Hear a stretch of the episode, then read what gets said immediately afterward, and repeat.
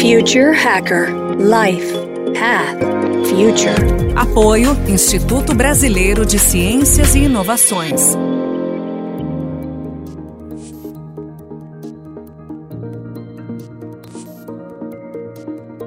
Olá pessoal, bem-vindo de volta ao Future Hacker, uma entrevista aqui com a Alessandra Araújo. Alessandra, deixei como um teaserzinho aí no primeiro bloco, a, a, com referência às sinapses nervosas. Né? Então a gente pode comparar que, assim, que existe uma semelhança entre as sinapses nervosas e a biomimética? Existe, faz parte e essa relação de, de conexão, ela se dá em, em, em todas as escalas, né? O que, que é uma, uma sinapse? Então, é uma informação que sai de um lugar para o outro, dos neurônios, precisa lá de uns neurotransmissores, tanto é que alguns problemas psiquiátricos é a falta ou excesso, enfim, tem, tem a ver com esses neurotransmissores que a sinapse não está ocorrendo muito bem, tem um desequilíbrio ali, etc. e tal. Não vou entrar nesse, nesse aspecto de, de neurológico. Mas tudo é informação de, uma, de um ponto de vista, né? O nosso corpo ele é composto por é, trilhões de células. Cada célula tem o seu, seu arcabouço de DNA, né? Seu código de DNA que transcrevem uma informação o planeta Terra ele gira por uma informação sistêmica também, né? Que é muito legal, que é a teoria de Gaia, que foi escrita em 1970 por James Lovelock. Na época, é, a comunidade científica achou que era papo de hippie, e hoje essa teoria ela é usada e muito considerada para entender os fenômenos interconectados do aquecimento global. Então, eu acho que a sua pergunta é bem legal porque ela tem a ver com essa visão de separação. Então, essa visão de separação, de que não existe troca, conexão, é uma ilusão. Porque não existe como não, né? Que nem o nosso corpo funciona de uma forma né, interconectada, sistêmica, qualquer coisa é assim. Qualquer elemento que está nesse planeta funciona nesta mesma escala. E nesse sentido, é, acho que a biomimética traz uma luz muito grande, porque o, o, o meta-princípio da biomimética é a vida cria condições propícias para a continuidade da vida. Então, se a vida cria condições propícias para a continuidade da vida, a vida está sempre em fluxo. A vida está sempre em processo de renovação, recriação para uma nova forma, para uma nova espécie, de um outro jeito. Então, ela está sempre nesse processo. É a mesma coisa de você imaginar que a gente vai fazer alguma coisa política ou alguma coisa social numa determinada região ou vai ter uma crise, né? Podemos depois até trazer um paralelo da, da pandemia e achar que isso não pode ter um efeito em algum outro lugar, né? Hoje já se fala bastante efeito borboleta, hoje se, se sabe-se muito mais é, que tudo é absolutamente interdependente e interconectado dentro da, da biomimética tem um conjunto de princípios que são belíssimos, que são os princípios da vida. E esses princípios da vida eles foram organizados justamente para trazer uma visão dentro das suas células, sabendo que elas são interdependentes de como que a vida cria condições propícias para a continuidade da vida.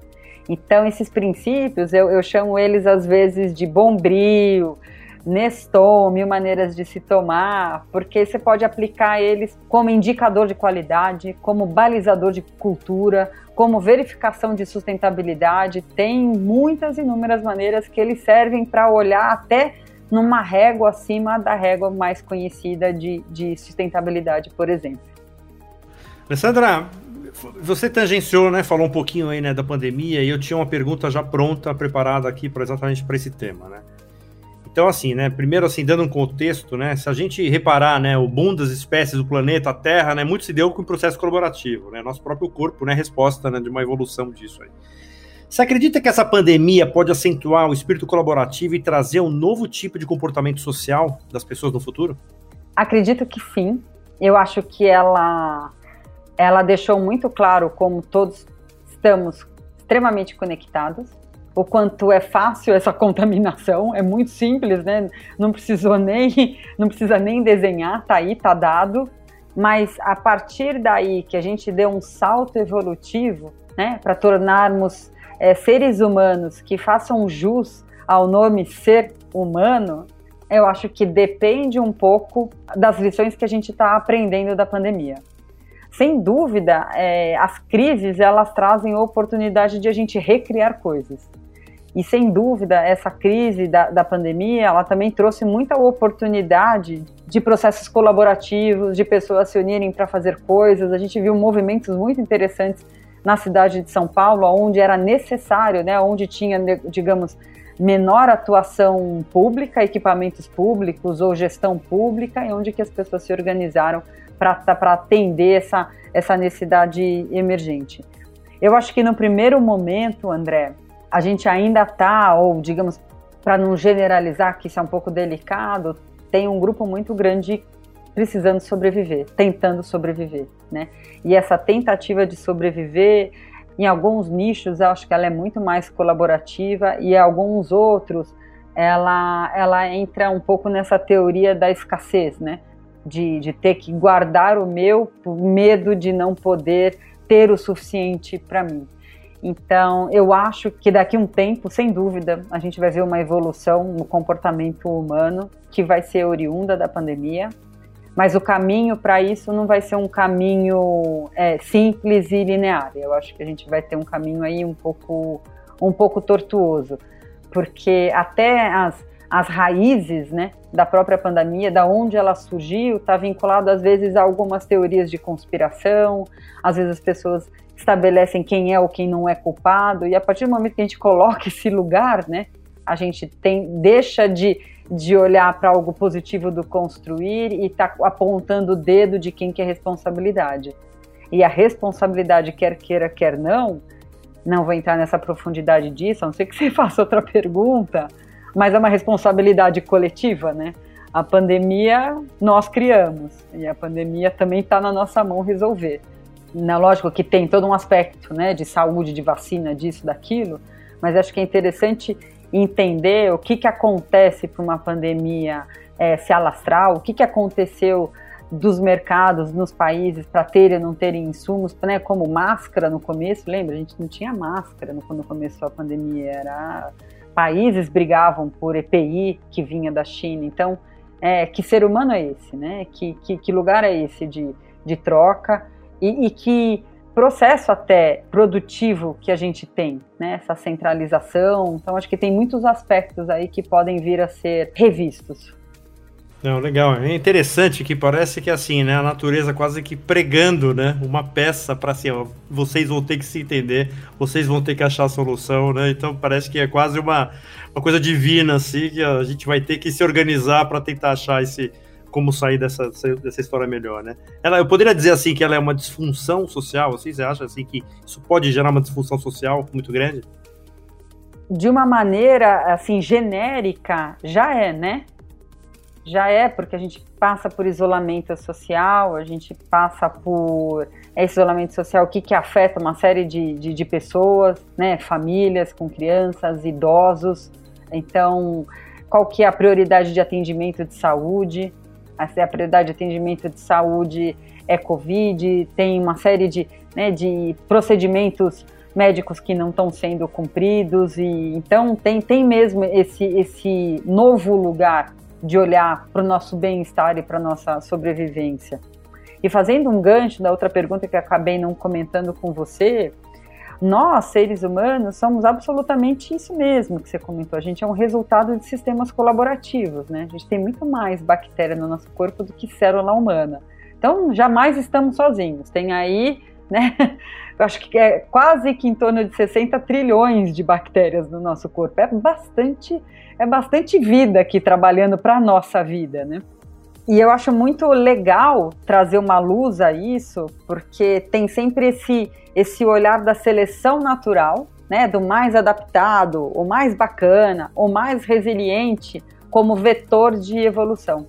E tem uma, uma, uns questionamentos, a Lynn Margulis, que é uma, uma bióloga que trabalhou com visão sistêmica há muito tempo atrás, é, o Carlos Nobre também traz um, umas falas belíssimas sobre isso, que é muito interessante. Então, a seleção natural, ela é de uma certa maneira um freio de arrumação. Então, mudou o contexto, não está mais adaptado, não se encaixa, quem que vai conseguir dar conta? Quem que se adapta? Mas a evolução não se dá por diminuição de possibilidade de espécies. A evolução e a diversidade que andam juntas se dá por complexidade. E a complexidade é soma. Então a complexidade acontece quando você tem diversidade. Quanto maior a diversidade, maior a complexidade. Quanto maior a diversidade, maior o colchão de segurança que a vida tem no planeta Terra ou até nós. Então, quando a gente fala de diversidade, e isso dá para fazer um paralelo, né? Ambientes diversos e ambientes nada diversos, né? diversidade cognitiva e todo mundo pensando absolutamente igual, tendo que se comportar igual. Qual que é, é o lado positivo da diversidade? Quanto mais diverso, mais elementos com respostas distintas que conseguem responder a cenários imprevisíveis ou a cenários é, impermanentes ou improváveis, né? Então a diversidade é amiga do mundo VUCA, né? A diversidade é, o, é realmente é o colchão de segurança. E isso se dá por, por complexidade de interações. Então a, a seleção natural, que todo mundo acha que a seleção natural é icônica para a evolução, o que é icônico mesmo para a evolução é a colaboração. Porque é através da colaboração que espécies conseguem, né, indivíduos conseguem se ajudar a fazer alguma coisa que o outro faz melhor do que o indivíduo que precisa desse ajunta e ter essa troca. E, e, colaboração, mas é um tema dentro da biologia que é super interessante quais são os níveis que se dá a colaboração. Né? Então não é só ser legal, ser bacana com alguém. Colaboração é, é, um, é, um, é um decreto assim de confiança muito profundo, né? Por exemplo, a mandioca, lembra da história da mandioca ser domestificada? Então, a mandioca confia que o ser humano vai plantar a mandioca. E ela desativou o seu sistema de reprodução autônomo. Então é super interessante. Olha que ponto que é isso, essa relação, né? Sei que a mandioca foi longe, mas acho que é um exemplo interessante do que, que significa esse, essa, essa confiança de um sistema colaborativo. Então a gente vê agora um tema também muito muito dito agora, né, que é o ESG, né, que tem muita gente que é a parte de environment, né, governança e sustentabilidade. Assim, trazendo um pouco de novo o tema da biomimética aqui especificamente, onde que você acha que essa área ela deve nascer? Ela fica aonde? Numa área de inovação da empresa, na área de ESG, que é essa nova área que ou, ou antiga área de sustentabilidade, né, assim, ou teoricamente uma intersecção entre elas? Onde você acredita que uma empresa ela poderia estar tá, tá, tá, tá, iniciando um projeto específico? Qual desses, desses três lugares aí que você acredita que ela poderia estar tá repousando? Eu acredito que sempre na intersecção pode estar no ISD. Se você olhar o aspecto dos princípios da vida e entender qual é o posicionamento da empresa mediante, diante essa lente, né? Que ela é até mais abrangente do que às vezes alguns temas do, do ISD, mas não entrando no aspecto, digamos, financeiro, de, de, de, políticas financeiras e de transações financeiras, muito também na área da, da inovação, muito na área de tecnologia. Eu estou envolvida num projeto muito grande de uma empresa brasileira, uma gigante brasileira do, do agronegócio, para a visão biológica de uma inteligência que está sendo desenvolvida. Então, já que é uma inteligência, inteligência que abarca várias tecnologias, né, não apenas inteligência artificial, mas tudo que é disponível de tecnologia para montar esse, esse espaço, nada mais sistêmico e complexo do que a própria vida para trazer esse, esse patamar e esse arcabouço aí de comparação. Vai depender muito aonde que a empresa está, quais são os desafios que ela está enfrentando e, e a forma que ela gostaria de resolver esses desafios. Se for para ISD, eu acho que tem um pragmatismo muito grande de entender esse posicionamento e criação de novas políticas a partir da biomimética, perfeito. Inovação é sempre super interessante e eu acho que tem uma oportunidade também muito grande de olhar para processos e cultura.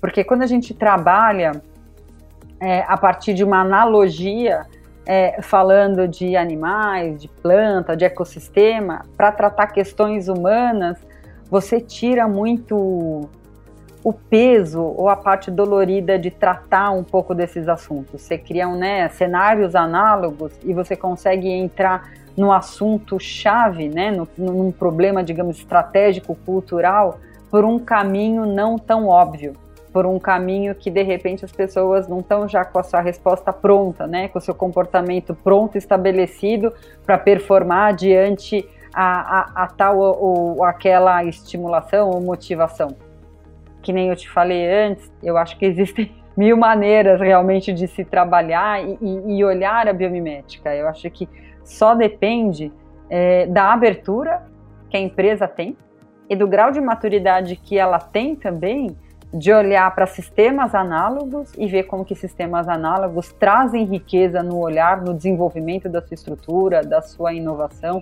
aonde tiver localizado o seu desafio. Perfeito, Alessandra. Qual o primeiro passo que uma empresa precisa dar para ela efetivamente entrar nesse, nesse campo? Assim, o primeiro passo, assim, o que, que ela. Você já deu mais ou menos esse indício, na parte estratégica, mas assim, como é que começa? Assim, é, é com o CEO? Assim, como é que começa essa história dentro de uma empresa? Sempre que eu trabalhei com o corporativo, a não ser que a empresa já tenha esse olhar, ela já passou pela biomimética por alguma razão, é o encantamento de, de VP ou encantamento do próprio CEO mesmo. Como ainda a biomimética, embora olhar e aprender com a natureza é algo milenar, essa organização do pensamento biomimético, né, do biomimicry thinking e até da, dessa abertura de olhar para a natureza como fonte de tecnologia é, é um pouco novo ainda no Brasil. Eu estou trabalhando com isso tem quase 10 anos. O livro da Janine Benius tem 25 anos, mais ou menos, 20, 25 anos. Então, não é tão novo assim, mas ainda é novo no ambiente brasileiro e geralmente vem de algum encantamento de CEO por alguma palestra, por algum envolvimento é, na área de, de, das tendências, das tendências que estão colocadas às vezes até como futuristas, né? Então eu acho que a biomédica não tem nada de futurístico, ela é absolutamente presente e cada vez mais presente, né? Porque se você olhar, é, a gente vive um ambiente de extrema complexidade, de extrema impermanência e que às vezes é difícil mesmo de lidar, né? As, as empresas vivem se perguntando como vamos crescer, de que maneira vamos gerir nossos produtos, que produtos vamos lançar, quem são os nossos consumidores. E esse é um paralelo perfeito com sistemas naturais, porque sempre operaram desse mesmo lugar. Aliás, a impermanência, a complexidade é vantagem para a vida continuar seu próprio processo de vida. Eu acho que começa mesmo das oportunidades que às vezes a alta direção tem, se leva ou tem, de estar tá mais próximo de, de algumas tendências, de algumas falas, ou quando alguém se encanta, se apaixona arduamente, consegue convencer todos e traz para dentro e, e funciona também dessa maneira. Muito bom. Ô, Alessandra, a gente está chegando ao fim aqui. Queria agradecer muito a sua presença e eu queria que você deixasse para nossa audiência as últimas palavras aí e como é que as pessoas também podem te achar. Fica à vontade aqui. Ah, obrigada, André. O tempo passou rápido, foi ótimo mesmo. Eu acho que eu fico, vou deixar uma pergunta para despertar um pouco essa qualidade do observador que todos nós temos, né? Às vezes nessa nossa vida corrida e agora com tantas telas, né? A gente atropela um pouco as nossas observações. Então ativa aquela aquela criança curiosa que existe, né, dentro de nós, que dispara vários porquês, porquês, porquês, porquês e dispare os seus porquês para tudo que você vê de vida ao seu redor só o questionamento, essa provocação já, já pode ser extremamente rico para abrir essas, essas novas janelas do conhecimento. E sabendo que nós somos fruto né, de um processo evolutivo, o nosso corpo tem muito conhecimento, muito mais do que a gente julga ter. E para entrar em contato comigo, eu tenho a, a minha empresa de consultoria que chama Bioinspirations, tem um site da Bioinspirations, tem também o, o Instagram, BioInspirations, e todos eles têm e-mail e, e telefone de como entrar em contato. É fácil de me achar. Se colocar Google, no Google Alessandra Araújo Biomimética, me acha rápido também. Muito bom, Alessandra. Muito obrigado pela tua participação. Até a próxima. Até. Muito obrigado, André. Future Hacker Life Path Future. Apoio Instituto Brasileiro de Ciências e Inovações.